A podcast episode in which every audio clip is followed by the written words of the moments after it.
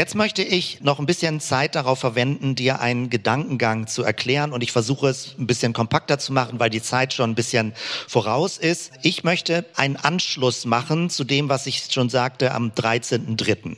Also ich habe über Shalom-Räume gesprochen, über die Kunst der Gastgeberschaft, wobei es nicht um Gastgeber im Sinne von einem real materiellen Wohnzimmer geht, sondern einer inneren Haltung, Gastgeber für Gespräche zu sein, Gastgeber für Beziehungsräume zu sein, also eine Art positiver, freundlicher Haltung, dass Menschen sich öffnen und Beziehungsräume entstehen können. Das ist letztendlich der Gedanke dabei.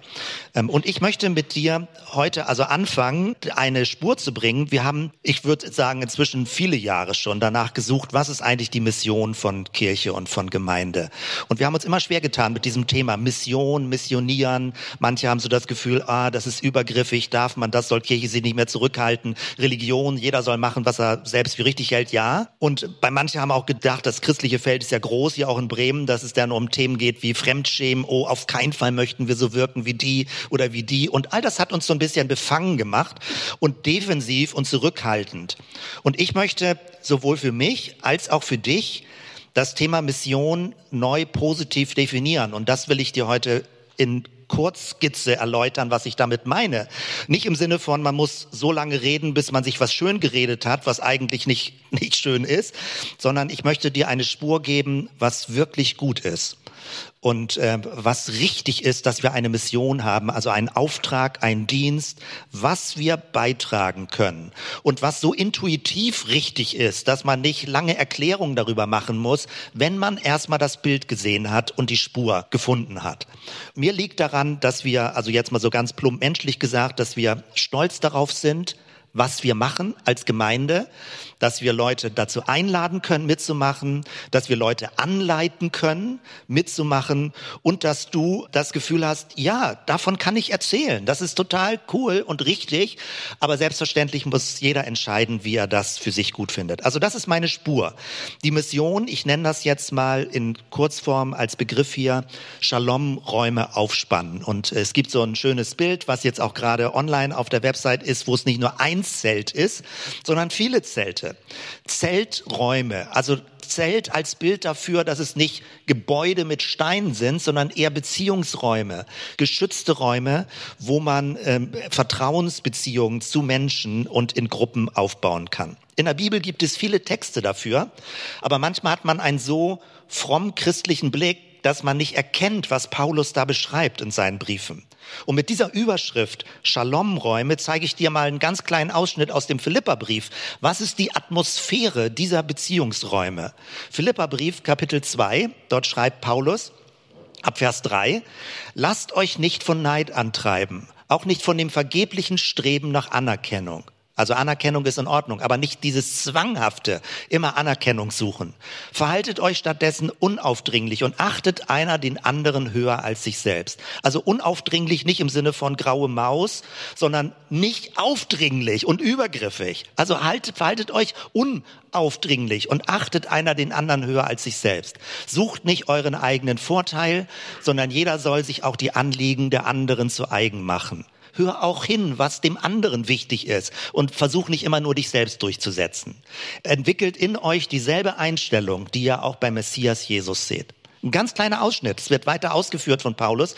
Und ich möchte dir das an diesem Bibeltext mal deutlich machen. Das ist die Atmosphäre von Shalom-Räumen, Shalom-Zelten, Shalom-Beziehungsräumen. Also immer Beziehungsräume denken, wenn ich das Wort Raum sage, Shalom-Raum. Und das finden wir. Paulus versucht, den ersten Christinnen und Christen das deutlich zu machen, dass sie nicht mehr in so einer Art rücksichtslosen, bissigen, haifischartigen Leben leben, wo jeder den anderen wegbeißt oder mit Ellbogen oder schlecht hinterm Rücken redet oder zynische Sprüche macht und sich dann alle gefallen und auch nicht gewalttätig ist. Also so, ich lasse jetzt mal das ganze Thema weg, dass Religion viel missgebaut hat. Ich rede über eine positive Sicht, wenn wir von Jesus herkommen. Und dass Kirche das auch gut machen kann. Also, dass man eine Art von Schutzraum hat, der diese Atmosphäre hat. Und den gibt es in vielfältiger Form. Wenn Kirche dazu da ist, das einzuüben, Menschen dazu einzuladen, ein Leben zu erleben, was aufblüht und sich entfalten kann, dann ist das Sehr, sehr spannend. Und dann ist das etwas, wo es Sinn macht, mitzumachen. Und das möchte ich gleich ein bisschen genauer beschreiben. Ich hatte das Bild von Wolken verwendet. Ich mag Wolken, weil ich einfach Segelfliegen total cool finde. Und deswegen habe ich immer so ein Gespür für Wolken, wie Wolken sich bewegen, wo sie entstehen, äh, wie Aufwinde entstehen. Man kann das also an warmen Sommertagen richtig wie so einen kleinen Luftstrom auf sein äh, Härchen merken von seinem Oberarm, wo gerade jetzt eine Thermikblase sich ablöst und wo dann fünf Minuten später beispielsweise, wenn sie oben ist, eine Wolke entsteht. Super spannend. Shalom-Räume vergleiche ich gerne mit Wolken. Warum? Shalom-Räume, sie erscheinen irgendwie. Du kannst sie wahrnehmen, aber du kannst nicht nach ihnen greifen. Du kannst nicht sagen, das ist ein Ding, was ich jetzt besitze und jemanden weitergebe, sondern Shalom-Räume entstehen unsichtbar zwischen Menschen. Dort, wo Vertrauensräume entstehen, förmlich so wie ein positives Energiefeld. Und das kann sein, dass dieses positive Energiefeld sich aufspannt, wenn du dich mit jemandem im Café triffst und plötzlich das Gespräch eine größere Tiefe bekommt, vertraulicher wird, man sich gegenseitig öffnet, dann ist der Shalom-Raum nur eine Stunde groß. Zum Beispiel eine Stunde lang. Oder es könnte aber auch sein, dass Shalom-Räume intensiver und größer werden. Dann sind es größere Wolken. Und äh, Shalom-Räume als Aufwindfelder, sie richten dich auf und heben dich hoch. Du erkennst einen Shalom-Raum daran, wenn du dich mit Menschen triffst und danach dich nicht ausgelaugt fühlst. Also wenn du dich mit Menschen triffst und das Gefühl hast, irgendwie hat mich das inspiriert, irgendwie hat mir das mehr Lust zum Leben gegeben und nicht, du bist total gerädert und erschöpft. Shalom-Räume erkennt man daran, auch wenn sie unsichtbar sind, dass du Energie bekommst, dass es wie ein Aufwindfeld ist, wo Würde ist, wo du dich aufrichten kannst, wo du merkst, man schätzt sich gegenseitig und ermutigt und inspiriert sich.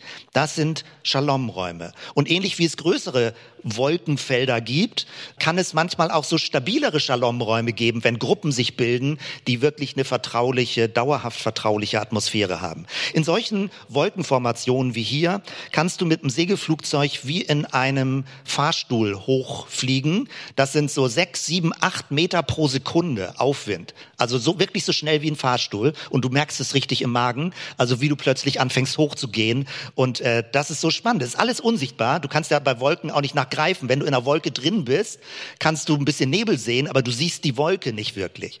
Und das ist für mich ein schönes Bild, um deutlich zu machen, das ist sehr fragil, sehr sensibel, sehr Leichtigkeit, so eine Art von Shalom-Raum, so ein Energiefeld. Es ist eben nicht so was Dinghaftes, worauf man zeigen kann. Und ähnlich beschreibt Jesus das ja auch. Was heißt das jetzt im Einzelnen? Ich möchte jetzt, das ist mein eigentlicher Hauptpunkt heute und dann werde ich aber gleich ein paar Verlängerungen daraus machen. Ich möchte dir etwas beschreiben, was sich für mich ein bisschen wie eine Erleuchtung angefühlt hat. Also Erleuchtung jetzt nicht als wahnsinnige spirituelle Supererfahrung, aber es war sehr konkret. Es war der 22. Februar. Ich saß in einem Cambio-Auto, was ich gerade geliehen hatte, weil ich zu einem Pastorentreffen nach äh, Bremerhaven unterwegs war. Und als ich gerade in Hornlehe auf die Autobahn fuhr, hatte ich das Gefühl, bei mir läuft ein innerer Film ab und als wenn mir ein Kronleuchter aufgeht. Und es geht um das Thema Mission.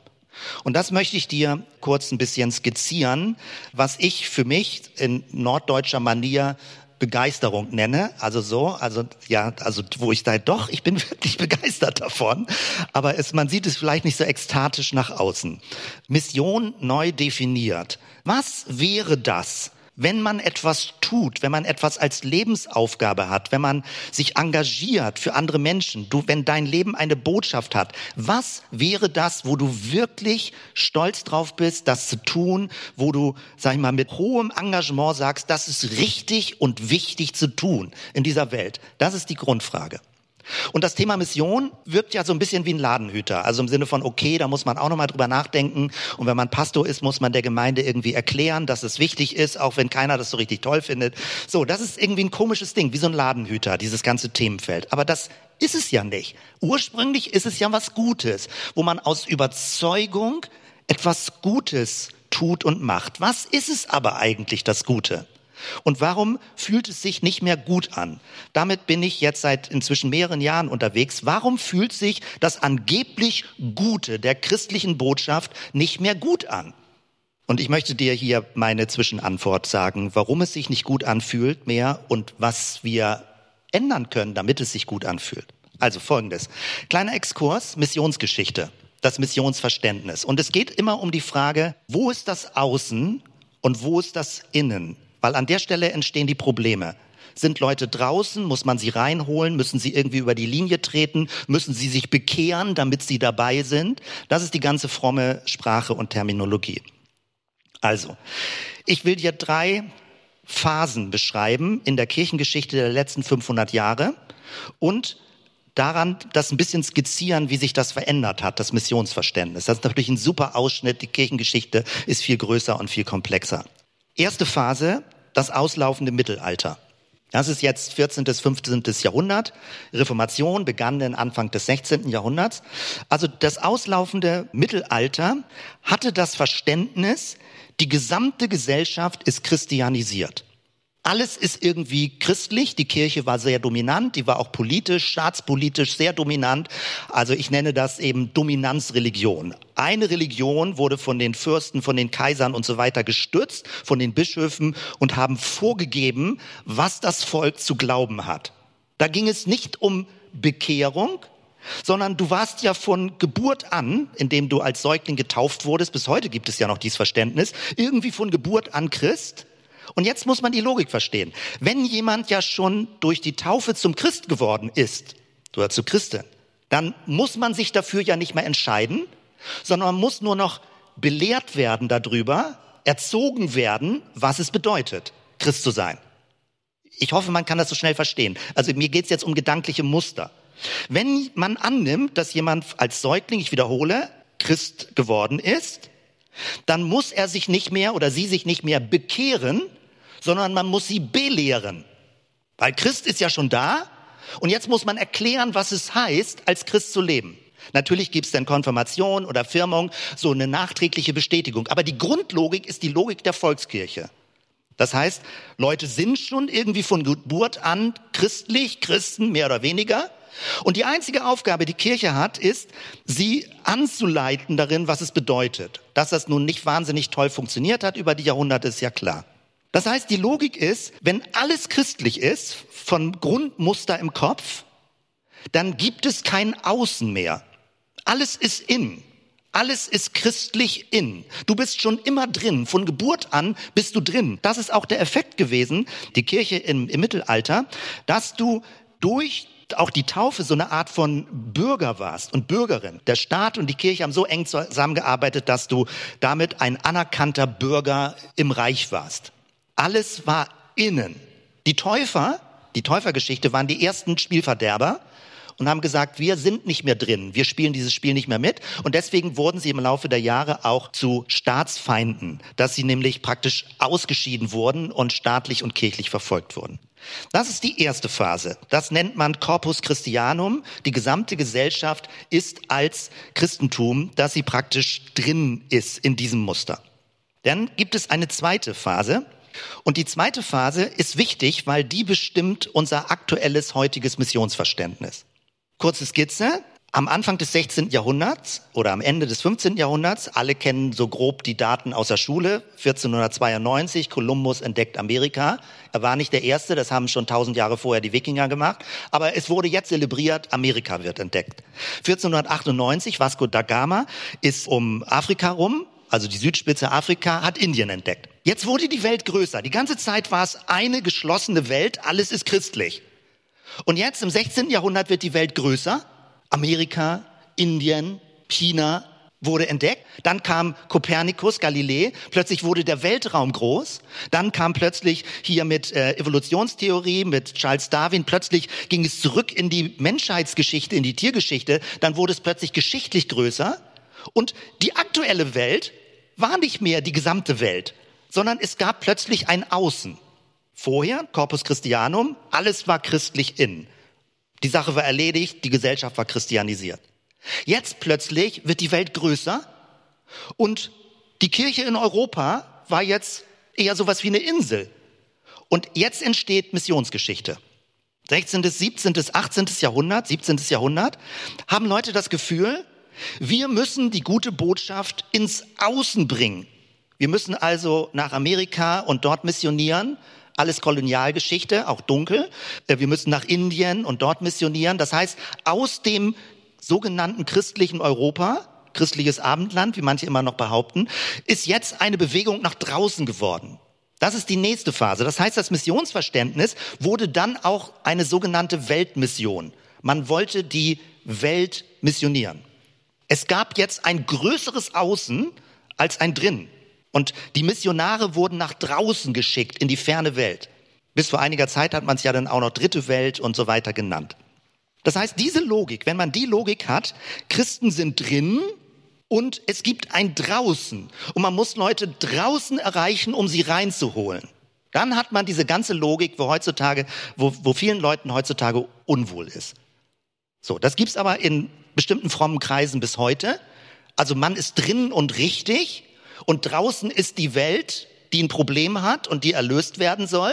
Und naja gut, dann machen wir so eine Manöverübung nach draußen, nennen das Missionieren und laden Leute ein, reinzukommen. Aber komischerweise wollen Leute nicht mehr reinkommen. Und dann fragt man sich, woran liegt es? Und dann versucht man lauter zu werden und setzt ein Megafon an und macht die Botschaft nochmal doppelt laut, damit Leute draußen hören, dass sie doch bitte reinkommen sollen. Ich karikiere sehr schnell. Ich hoffe, du kannst so ein bisschen andocken äh, mit deiner frommen Geschichte. Wenn du schon 20, 30, 40 Jahre Christ bist, dann wirst du vermutlich verstehen, was ich meine. Weil das ist die klassische Missions- oder Evangelisationsprägung. Das heißt, wenn man mit dieser frommen Prägung ist, hat man das Ding, irgendwie ist man drin, man ist bei Gott, man ist bei den Guten, man ist bei den Richtigen, man ist wieder auch immer erlöst. Und draußen gibt es Leute noch, die ein Problem haben. Sie merken es zwar nicht richtig, ich muss es ihnen beibringen. Das fühlt sich ein bisschen doof an, dass ich ihnen jetzt beibringen muss, dass sie ein Problem haben. Sie wollen es nicht wirklich glauben, sie sind wirklich hartherzig, aber das muss irgendwann mal kommen. Deswegen beten wir ganz viel, damit sie reinkommen.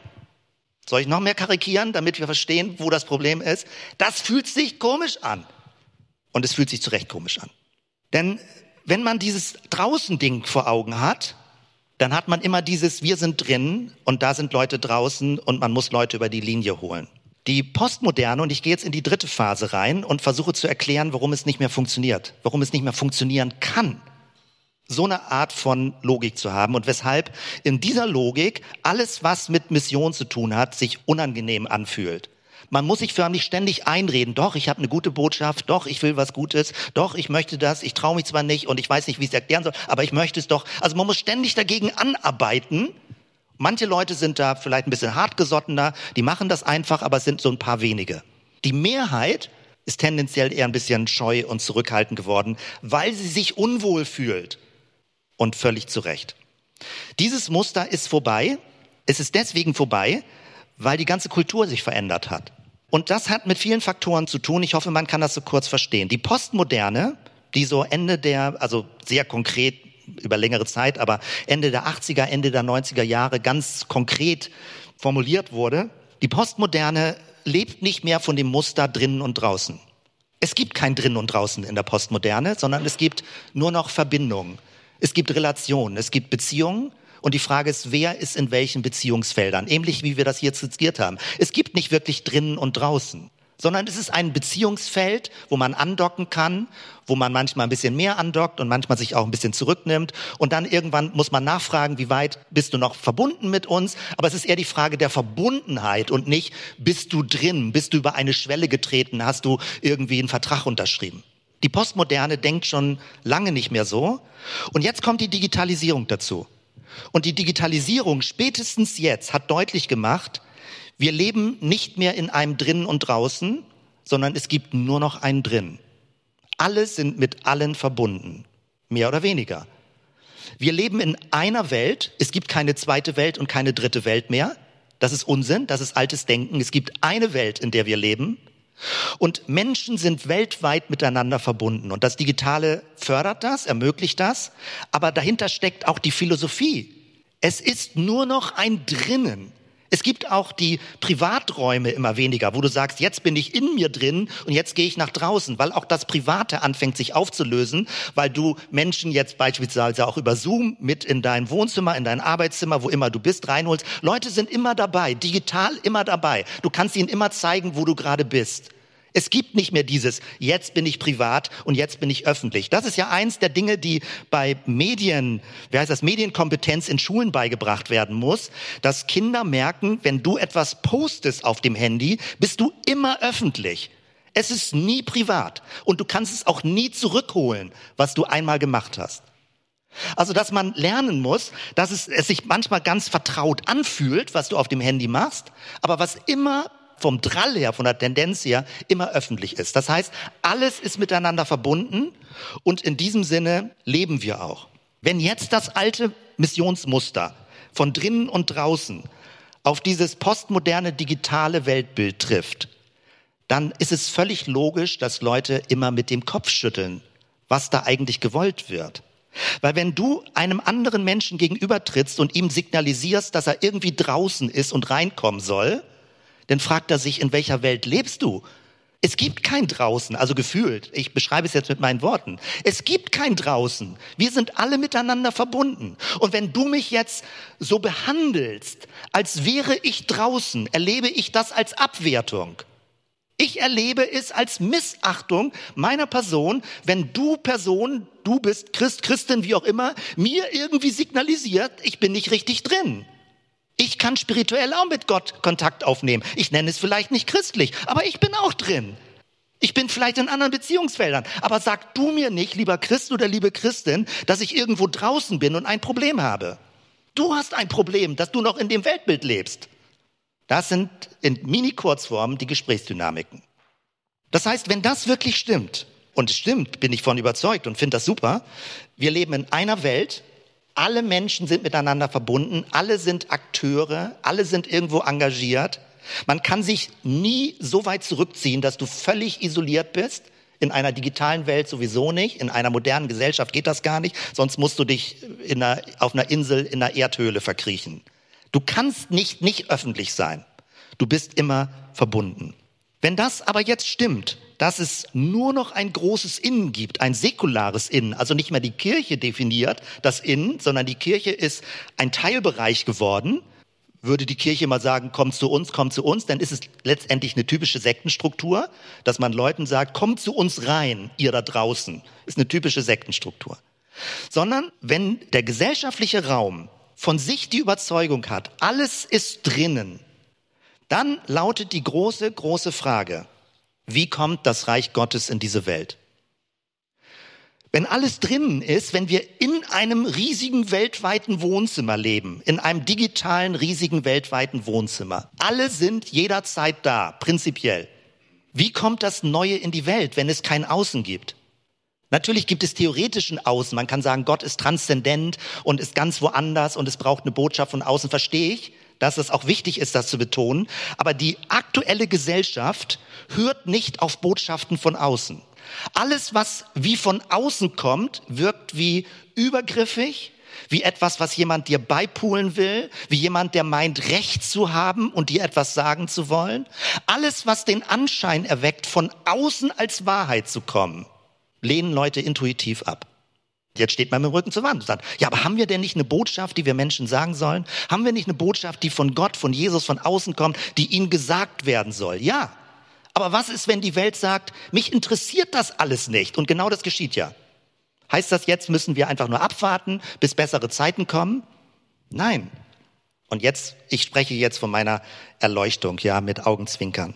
Die Antwort lautet, das Neue, das Reich Gottes, das Friedensreich Gottes kommt von innen. Weil eine Welt, in der alles innen ist, kommt das Neue aus einem noch tieferen Innen. Es kommt nicht von außen. Es ist ein noch tieferes Innen, wodurch das Friedensreich Gottes Gestalt gewinnt. Es kommt nicht von außen als göttliche Intervention, sondern es kommt aus dem Innenraum. Aus welchem Innenraum? Aus deinem und meinem. Es kommt aus unserem Innenraum. Und nicht, weil Menschen prinzipiell gut sind oder heilig sind, das stimmt ja nicht. Wenn du dich kennst, weißt du, das ist nicht so. Aber es gibt einen geheimnisvollen tiefen Innenraum, aus dem Gott heraus Shalom-Räume entstehen lassen kann. Es kommt aus dem Innen. Und immer dann, wenn das Reich Gottes, wenn die Shalom-Räume entstehen aus deinem Innen heraus, sind sie nicht übergriffig und keine Belästigung. Menschen spüren es intuitiv, dass du ein wertvoller Beitrag bist für Beziehungen und für diese Welt. Also, wenn ich das ein bisschen kurz verlängere und noch mal ein bisschen weiter springe, Jesus sagt das an einer ganz bestimmten Stelle. Das ist sowas von spannend, weil es wird häufig falsch übersetzt. Äh, jetzt eine neuere Übersetzung, neue evangelistische. Am letzten Tag, dem Höhepunkt des Festes, stellte sich Jesus vor die Menge hin und rief, wenn jemand Durst hat, soll er zu mir kommen und trinken. Da ist Jesus von außen. Er sagt, komm zu mir, ich bin außen, komm zu mir, ich werde dir zu trinken geben. Wenn jemand an mich glaubt, werden Ströme von lebendigem Wasser aus seinem Inneren fließen so wie es die Schrift sagt. Und er bezieht sich damit auf Prophetenworte. Er meinte damit den Geist Gottes, den die erhalten sollten, die an ihn glauben würden. Der Heilige Geist war noch nicht gekommen, weil Jesus noch nicht in Gottes Herrlichkeit zurückgekehrt war. Also das noch vor Kreuz und Auferstehung. Das Spannende ist, also normalerweise wird übersetzt in der Lutherbibel, dass dieser Energiefluss des Geistes aus unserem Leib kommt. Das ist so allgemein. Der griechische Begriff ist viel konkreter. Es kommt aus der Mitte deines Lebens, aus dem Inneren. Die innere Quelle des Geistes. Wenn du glaubst, wie die Schrift sagt, was von Jesus gehandelt wird, also du vertraust Christus, sein Geist wirkt in dir und dann kommt es aus der Mitte deines Lebens ein Energiefluss, der Friedens-Shalom-Fluss Gottes. Das Energiefeld Gottes entsteht aus dem tiefsten Inneren unseres Lebens. Und es ist wirklich so, man kann das erleben. Ich würde gerne da noch wesentlich mehr darüber reden, wie man das erleben kann, wie man Menschen das beibringen kann, wie man das anleiten kann. Der Effekt ist ja folgender.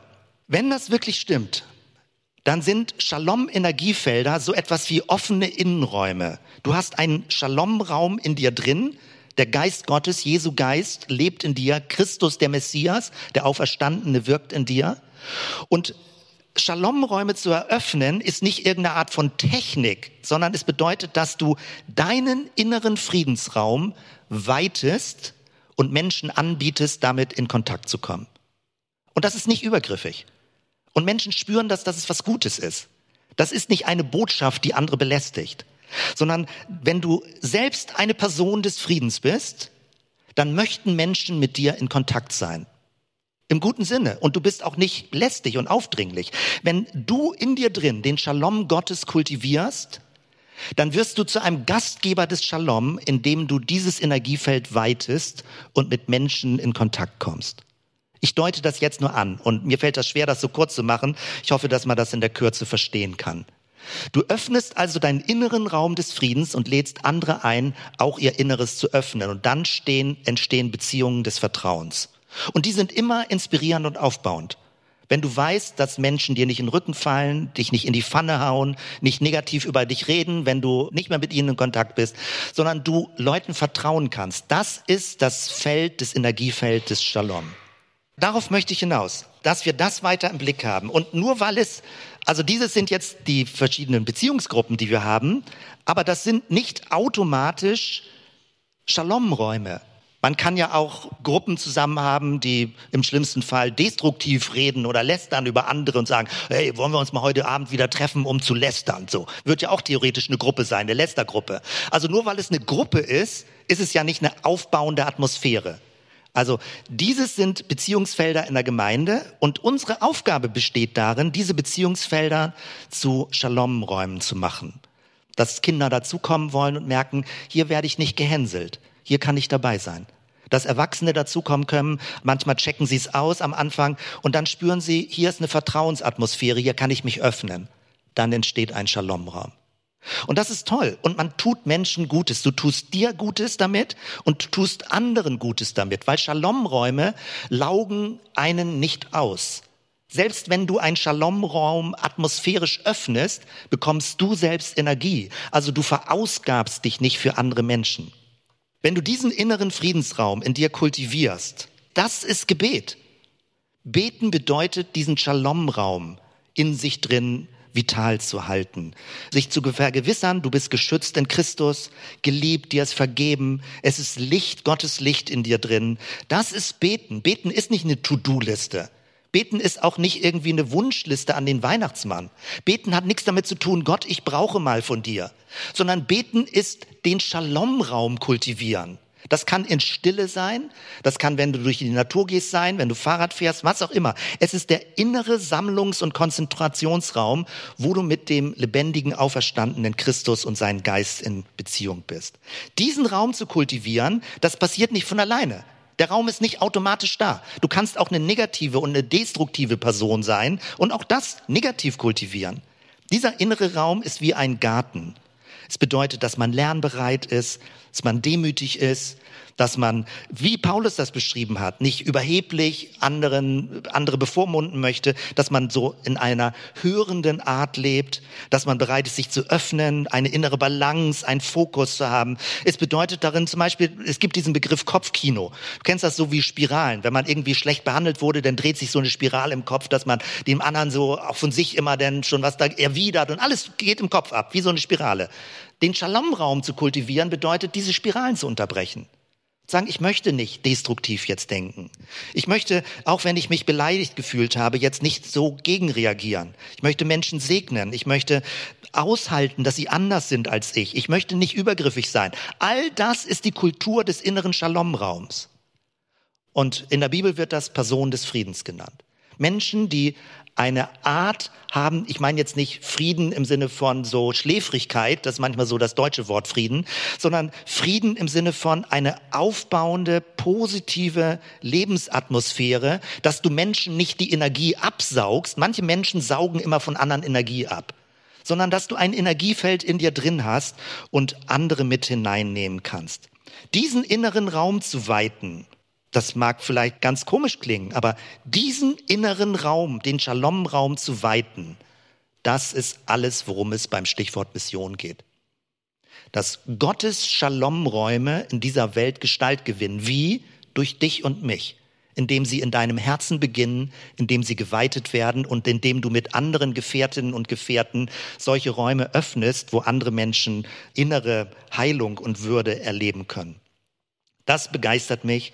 Ich hoffe, man konnte das so ein bisschen nachvollziehen, weil wenn das stimmt, dass in unserer aktuellen postmodernen digitalen Kultur wir nicht immer so, sagen wir, von außen versuchen, Botschaften Menschen weiterzugeben, was wir auch gar nicht mehr tun, weil wir so vorsichtig sind, sondern dass wir sagen, ich selbst bin die Botschaft mit meinem inneren Shalom-Raum. Ich kultiviere ihn, in Gebet, in Stille, in innerer Sammlung. Und ich möchte mit diesem Bewusstsein mit anderen Menschen in Kontakt sein und sie förmlich mit dieser Atmosphäre des inneren Shalom in Berührung bringen. Da kannst du für Worte verwenden, musst aber keine Worte für verwenden. Es ist eine Art von, ich formuliere es mal unchristlich, eine Art von Aura, in der du lebst und wo Menschen irgendwie spüren, dass du, sie nennen das vielleicht anders, dass du sympathisch bist, dass du irgendwie aufgeschlossen bist, dass du ihnen aufmerksam zuhörst, dass du interessiert nachfragst. All das sind Kennzeichen dieses inneren Raumes, wenn er nach außen Gestalt gewinnt. Und das zusammen zu lernen, das von Jesus zu lernen, sich darin anzusporen und anzuleiten, auch Kinder darin anzuleiten, wie sie das leben können mit anderen Kindern, wenn das die Mission von Kirche ist, dann haben wir aus meiner Sicht allen Grund, darauf stolz zu sein und mit voller Energie und Entschlossenheit so denken und leben zu wollen und auch Menschen einzuladen, mach mit. Mach mit und lerne das, diesen Weg des Shaloms zu gehen. Ganz zum Schluss, weil wir beim Stichwort Gemeindeleitung gewesen sind und das sieht schlimmer und länger aus, als es ist. Ich möchte dir einfach nur mal sagen, wir sind ja jetzt dabei und sammeln äh, Vorschläge für die Gemeindeleitung. Und wenn du das siehst hier, dieses Beziehungsfeld und das, was ich beschrieben habe über Shalom, über ein Hosting, ein Gastgeber sein des Shaloms, dann finde ich, liegt ziemlich klar auf der Hand, nach welchen Menschen wir suchen, wenn es um Gemeindeleitung geht. Weil es geht nicht einfach um irgendwelche Funktionsträger oder wer tut was und wie organisieren wir die Arbeit. Es geht eigentlich um die Frage, wen empfindest du als eine Shalom-Person? Wen empfindest du als ein Gastgeber des Shalom? Mit wem bist du in Kontakt, wo du sagst, die Person baut das irgendwie auf, atmosphärisch verkörpert sie das in der Gemeinde? Also ich habe mal sieben Fragen, Testfragen, die müssen nicht alle zutreffen, hier mal hingeschrieben, was mir wichtig ist, wenn ich Menschen vorschlage. Ganz kurz, wer liebt Jesus und möchte von ihm lernen? Für eine christliche Gemeinde, finde ich, ist eine Gemeindeleitung wichtig, wo Leute mit innerer Herzensbeziehung zu Jesus leben. Völlig klar. Wer ist eine Person des Friedens? Drittens, wer hat eine dienstbereite Haltung? Viertens, von wem lasse ich mir etwas sagen? Also wenn jemand mir sagt, du, lass mal drüber reden, so, also wen lasse ich an mich ran? Auch wenn es vielleicht nicht nur Lob ist. Fünftens, wer hat die Gemeinde als Ganzes im Blick? Sechstens, wer ist verfügbar und ansprechbar? Und siebtens, wer ist begabt, um andere anzuleiten? Ich meine nicht, dass du eine Lehrer- oder Lehrerin-Ausbildung haben musst, aber wer kann auch andere mit reinnehmen und erklären? Was wichtig ist zu tun. Wenn du diese sieben Testfragen nimmst und da mal so die Gemeinde durchgehst, alle Leute, die du vor Augen hast, wen schlägst du vor für die zukünftige Gemeindeleitung? Das wäre toll. Wenn wir von dir da Rückmeldung bekommen, ich habe unten mal zugeschrieben, heute ist jetzt der dritte, wenn wir innerhalb der nächsten drei Wochen Rückmeldung bekommen, dann werden wir die vorgeschlagenen Personen darüber informieren und dann kann jeder für sich entscheiden, ob er zur Verfügung steht und dann machen wir am 30. Mai, wählen wir die neue Gemeindeleitung in der Gemeindeversammlung und dann arbeiten wir mit einem neuen Team die nächsten drei Jahre zusammen und gucken aber, wie wir diese ganzen Beziehungsfelder so positiv begleiten und unterstützen können, dass die Gemeinde ein, ich nenne es mal so ein bisschen blumig, eben ein florierendes Shalom-Energiefeld wird. Das, finde ich, ist zu Recht ein Traum von Gemeinde, der auch Wirklichkeit werden kann und wo jeder gebraucht wird. Weil jeder auf seine Art diesen Shalom-Weg und dieses Shalom-Energiefeld des auferstandenen Christus verkörpert und verkörpern kann. Damit schließe ich. Vielen Dank, dass du so lange noch zugehört hast. Ähm, ich würde gerne hier einen Segen zum Schluss noch zeigen, den ich schon an den anderen Stellen auch hatte. Ein toller Segen, den man gut zum Abschluss so nehmen kann. Ja, wenn du magst, dann steh doch mit auf, lass uns den zusammen sprechen und so diesen Gottesdienst beschließen. Sprich gleich mit, wenn du möchtest. Der Gott der Hoffnung aber erfülle euch mit aller Freude und Frieden im Glauben dass ihr immer reicher werdet an Hoffnung durch die Kraft des Heiligen Geistes. Amen.